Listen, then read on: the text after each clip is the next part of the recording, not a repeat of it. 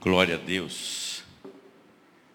Bom dia, queridos. Deus abençoe a sua vida.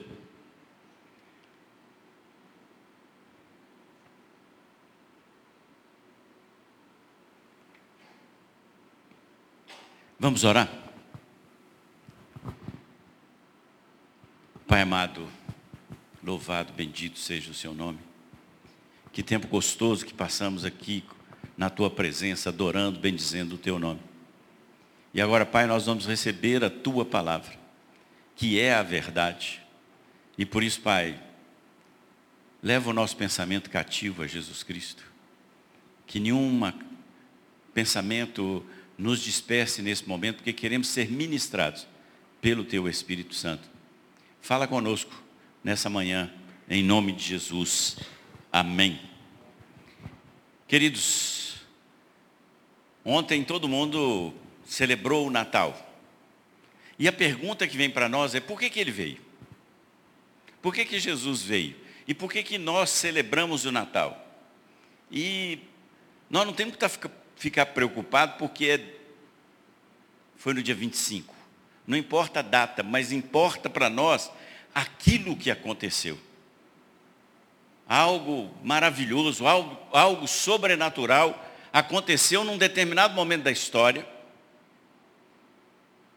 e aí há uma razão por que ele veio. E é sobre isso que nós vamos meditar nessa manhã. E eu quero te convidar a que você abra a sua Bíblia em Isaías 9. Nós vamos ler os versículos de 1 a 6. Isaías 9, de 1 a 6.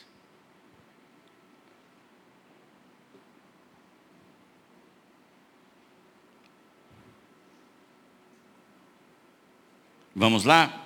Mas para a terra que estava aflita não continuará a escuridão. Deus, nos primeiros tempos, tornou desprezível a terra de Zebulon e a terra de Naphtali. Mas, nos últimos tempos, tornará glorioso o caminho do mar, além do Jordão, Galileia dos gentios. O povo que andava em trevas viu grande luz, e aos que viviam na região da sombra da morte, resplandeceu-lhes a luz. Tu, Senhor, tens multiplicado este povo e aumentaste a sua alegria. Eles se alegram diante de ti, como se alegram no tempo da colheita e como exultam quando repartem os despojos. Porque tu quebrastes o jugo que pesava sobre eles, a vara que lhes feria os ombros e o cetro do seu opressor, como no dia da vitória sobre os midianitas. Porque toda bota com que o guerreiro anda no tumulto da batalha, e toda roupa revolvida em sangue serão queimadas, servirão de pasto ao fogo. Porque um menino nos nasceu, um filho se nos deu, o governo está sobre os seus ombros, e o seu nome será maravilhoso conselheiro, Deus forte, Pai da eternidade, príncipe da paz. Eu vou ler o sete também. Ele estenderá o seu governo e haverá paz sem fim sobre o trono de Davi e sobre o seu reino, para o estabelecer e para o firmar com juízo e com justiça, desde agora e para sempre. O zelo do Senhor dos Exércitos fará isto. Dentro dessa perspectiva aqui que Isaías está escrevendo para nós, é um momento de, de tumulto na vida do povo de Judá, porque o rei Acás estava sendo ameaçado pelo rei da Síria, que tinha se ajuntado com o rei de Israel. Preste atenção. O rei de Israel se fez acordo com o rei da Síria para atacar Judá. E a casa está sobressaltado. E Isaías vai conversar com ele, porque era o profeta, e diz a ele o seguinte: pede um sinal para o Senhor. Você vai ver isso lá no capítulo 7. Mas Acás não quis pedir um sinal ao Senhor, e lá começa a, a, a existência dessa promessa do Messias. Porque uma virgem conceberá, e o seu nome será Emanuel. Porque um rei não quis pedir o sinal ao Senhor, o Senhor traz o seu sinal. E nós poderíamos, você podia estar pensando assim, mas por que esse sinal? Se o povo continuava sendo prisioneiro, sendo é, constantemente atacado. E é por isso que o texto começa de que Zebulon né, e Naphtali, porque todos os reinos que começavam a atacar Judá começavam por essa região. Mas há uma promessa. E ele veio para nos levar para a luz e para que saiamos da escuridão. Olha só o que diz os versículos 1 e 2. Mas para a terra que estava aflita, não continuará a escuridão. Deus, nos primeiros tempos, tornou desprezível a terra de Zebulon e a terra de Naphtali. O povo que andava em trevas viu grande luz, e aos que viviam na região da sombra da morte, resplandeceu-lhes a luz. Jesus veio para que aquele que anda nas trevas possa receber a luz.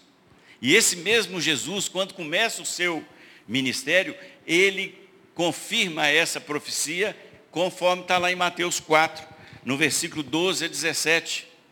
Jesus fala esse texto novamente, mas no final ele traz algo de muito precioso, porque ele começa o seu ministério e ele diz assim: arrependam-se, pois o reino dos céus está próximo. E é interessante, enquanto eu meditava nessa palavra, o que, que nós oramos na oração que nós chamamos o Pai Nosso? Nós pedimos, quando oramos, que o reino desça na terra, não é isso? Nós pedimos, Senhor, faz o seu reino. Nós participamos, ao momento em que os nossos olhos são iluminados, nós passamos a fazer parte de um reino. Esse reino que vem e traz luz sobre aquilo que não existe. Jesus lá em João 8, 12, ele diz, eu sou a luz do mundo. Quem me segue não andará nas trevas, pelo contrário, terá a luz da vida. Jesus veio para que aquele que estava andando nas trevas possa andar na luz. Porque quem anda nas trevas não sabe direito como caminhar. Eu, quando pequeno, meu pai foi visitar o meu avô aqui perto de Itabira, pai da minha mãe, e nós fomos pescar. E na volta da pescaria, uma tempestade enorme, eu era o menor de todos, né? Meu avô ainda me deu um chapéu, que era maior do que a minha cabeça. E eu não sabia se eu andava na chuva ou se eu segurava o chapéu na cabeça. E a gente só via a trilha que nós tínhamos que andar quando o relâmpago vinha. Por quê? Porque nós estávamos na escuridão. Mas quando a luz de um, de um relâmpago aclarava o céu, a gente podia ver o caminho. Jesus não é um relâmpago que sai a poucos e a cada momento, não. Ele traz luz permanente para a nossa vida. E ele veio para que nós possamos viver na luz. Por isso é que Paulo diz lá em Efésios 5:8, antigamente vocês mesmos viviam na escuridão, mas agora que pertencem ao Senhor, vocês estão na luz. Por isso, vivam como pessoas que pertençam a, pertencem à luz, pois a luz produz uma grande colheita de todo tipo de bondade, honestidade e verdade. Se nós recebemos a luz, daquele que veio, aquele que era o prometido, nós devemos andar na luz. E aí vem a palavra do Senhor para mim e para você hoje. Nós estamos andando na luz que nós recebemos. O mundo pode ver que nós andamos na luz. Porque a palavra de Deus diz que nós somos a luz e não podemos ser escondidos, porque nós refletimos a imagem daquele que nos chamou. Mas ele também veio para nos livrar e quebrar o jugo do opressor. Nos versículos 3 a 5, tem lá, tu, Senhor, tens multiplicado esse povo e aumentaste a sua alegria. Eles se alegraram diante de ti. E aí no quarto ele diz assim, porque tu quebrastes o jugo que pesava sobre eles, a vara que lhes feria os ombros e o cetro do seu opressor, como no dia da vitória sobre os midianitas. Jesus veio para nos livrar da opressão de todo o mal, para nos livrar da opressão do, do pecado. Nós estávamos em pecado, e Jesus veio e se fez homem para que o pecado que estava contra nós fosse, através dele, perdoado. Ele vem nos livrar do pecado, porque o pecado é a condenação eterna. Quando nós pecamos, nós estávamos condenados em nossos delitos e pecados. Mas Ele nos livra do jugo do pecado. João diz lá: quem peca é escravo do pecado. Em 1 João 1,7 ele diz assim: se andarmos na luz, como Ele está na luz, mantemos comunhão uns com os outros, e o sangue de Jesus, seu Filho, nos purifica de todo pecado. Uma das razões que Jesus veio é para nos tirar da pressão e da opressão do pecado que jaz à nossa porta. E nós temos que estar vigilantes. Mas Ele também nos livra do jugo da lei. E muitas vezes, e muitas vezes, nós ficamos presos numa religiosidade, no ir e vir, e esquecemos de que Jesus veio e nos livra de toda a opressão que existe, inclusive, do jugo do inimigo. E é interessante porque lá em Lucas 11, tem uma passagem muito interessante, depois você pode ler com detalhe. Jesus liberta um homem que estava endemoniado e era mudo. E com, o que, que acontece com aqueles é, autores da lei ali, aqueles doutores? Eles questionam Jesus e falam que ele é filho de Beuzebu. Mas na verdade, todos estavam vendo que aquele homem que estava preso em algo que o oprimia, que tomava conta da vida dele, ele pôde ser liberto, porque aonde a luz está, não há trevas. Aonde a luz está, não há trevas. E aí, Jesus liberta aquele moço daquela opressão e da possessão demoníaca que existia nele. Aí nós podemos olhar e pensar assim, mas isso aconteceu no passado? Não, Jesus continua fazendo isso hoje. Jesus continua hoje, através do Espírito Santo, agindo e nos libertando do poder do pecado, nos libertando do jugo da lei, nos libertando da opressão dos inimigos que nos assediam constantemente. Talvez, muitas vezes nós somos confrontados por essas situações. Mas é por isso que o Messias veio para nos libertar do jugo, nos libertar da escravidão, para que tenhamos liberdade. E é por isso que Paulo, lá em Gálatas 5,1 diz: Para a liberdade foi que Cristo nos libertou. Por isso permaneçam firmes e não se submetam de novo a julgo de escravidão. Uma vez liberto, liberto para sempre. Por que, que eu vou querer voltar a ser escravo? Vamos imaginar que alguém que tivesse a sua alforria, ele não, eu quero virar escravo. Dá para entender alguma coisa de alguém que vivia preso numa escravidão que não tinha liberdade? Há uma diferença em ser servo. Sabiam disso? Aquele escravo que era libertado, a palavra de Deus diz que quando ele era liberto e ele queria continuar servindo aquele senhor, porque ele entendia que aquele senhor era muito bom, ele ia na porta da casa do senhor, punha a sua orelha lá e pegava um espeto e ficava lá e ficava lá. Eu não sou mais escravo, mas eu quero servir a esse senhor de livre e espontânea vontade. Nós não somos mais escravos, porque a luz veio sobre nós. Nós somos servos do Altíssimo. E é por isso que nós podemos celebrar o Natal. Mas ele veio também para estabelecer o seu reino eterno. Jesus veio para que o reino dele se estabelecesse. E aí, a palavra de Deus nos versículos 6 e 7 diz assim: Porque um menino nos nasceu, um filho se nos deu, O governo está sobre os seus ombros, e o seu nome será maravilhoso conselheiro, Deus forte, Pai da eternidade, príncipe da paz. Ele estenderá o seu governo e haverá paz sem fim sobre o trono de Davi, sobre o seu reino, para o estabelecer e para o firmar, com juízo e com justiça, desde agora e para sempre. O zelo do Senhor dos Exércitos fará isso.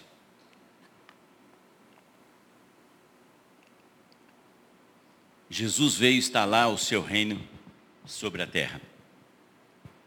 E o governo está sobre os seus ombros. Passamos momentos de aflição e temos passado momentos de aflição com a questão de um governo temporal. Tem um governo temporal que está aí. Mas quem governa a minha vida? Quem é o nosso governo? Nosso governo, nós não somos daqui.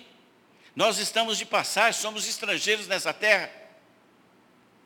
E ele continua governando, ele veio estabelecer o seu reino e ele continua sobre tudo e sobre todos, governando soberanamente.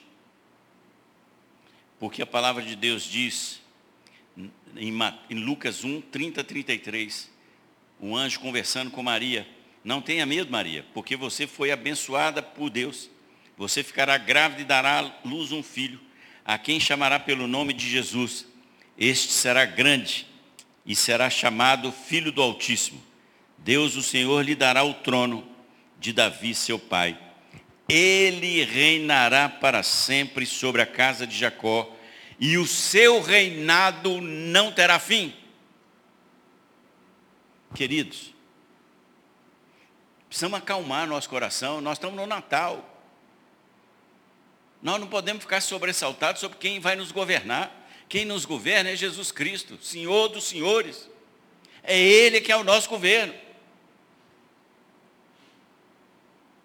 Ele veio instalar o seu reino e ele continua reinando. Ele não nos deixou sós. Ah, Jesus foi embora. Os discípulos no caminho de Emaús estavam tristes indo embora, derrotados, por quê? Porque o Messias morreu. Mas qual era a última notícia que ele tinha? Que Jesus tinha sido crucificado e sepultado.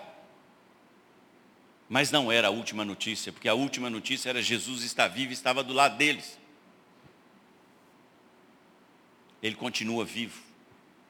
E ele disse: Olha, eu preciso ir para que aquele que vai ensinar vocês sobre a verdade, sobre tudo, vai estar com vocês. E nós hoje temos o governo do Espírito Santo, que é por delegação dele. Ele continua no governo de toda coisa, de todas as coisas. E aí vem os nomes que ele tem. Maravilhoso conselheiro. Ele é a palavra viva, fonte infalível de orientação, a sabedoria inesgotável, a verdade, o caminho. Você está com dúvida, você está ansioso, você está angustiado. Vai na palavra dele e ele vai te aconselhar. O grande conselheiro que nós temos é Jesus Cristo.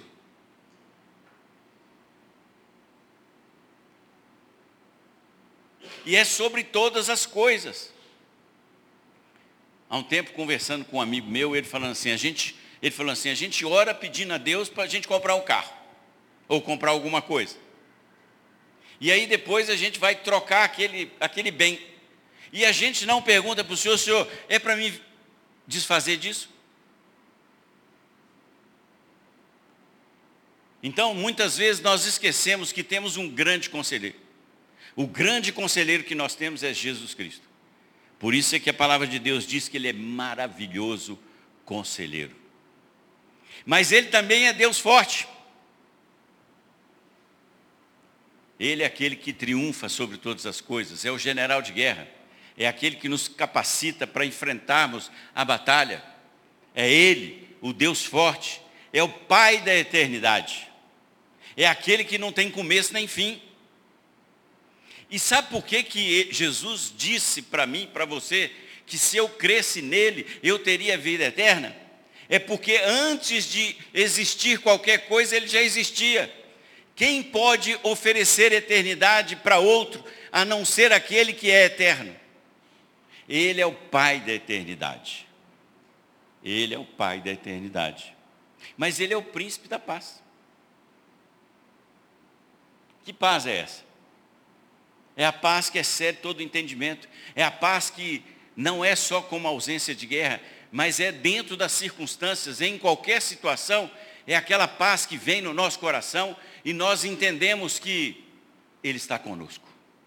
Ele continua vivo nos nossos corações. Por que, que ele veio? Foi só para isso.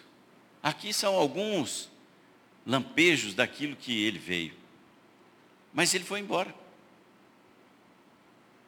E aí vem o seguinte: o que eu e você temos a ver com isso? Primeiro é nos submetemos ao governo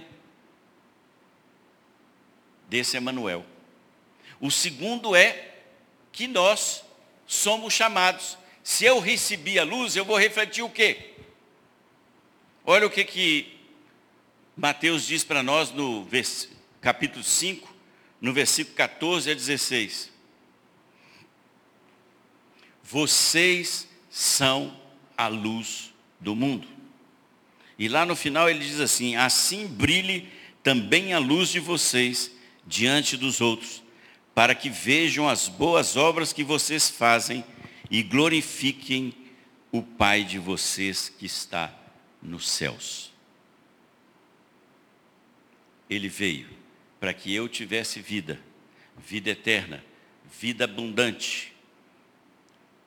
Mas Ele quer que nós nos tornemos embaixadores dele e que a nossa luz, a nossa luz, brilhe e o que, é brilhar? É trazer o caminho. A palavra de Deus diz que lá no início, a, a terra era sem forma e vazia. E Deus disse: haja luz, e houve luz.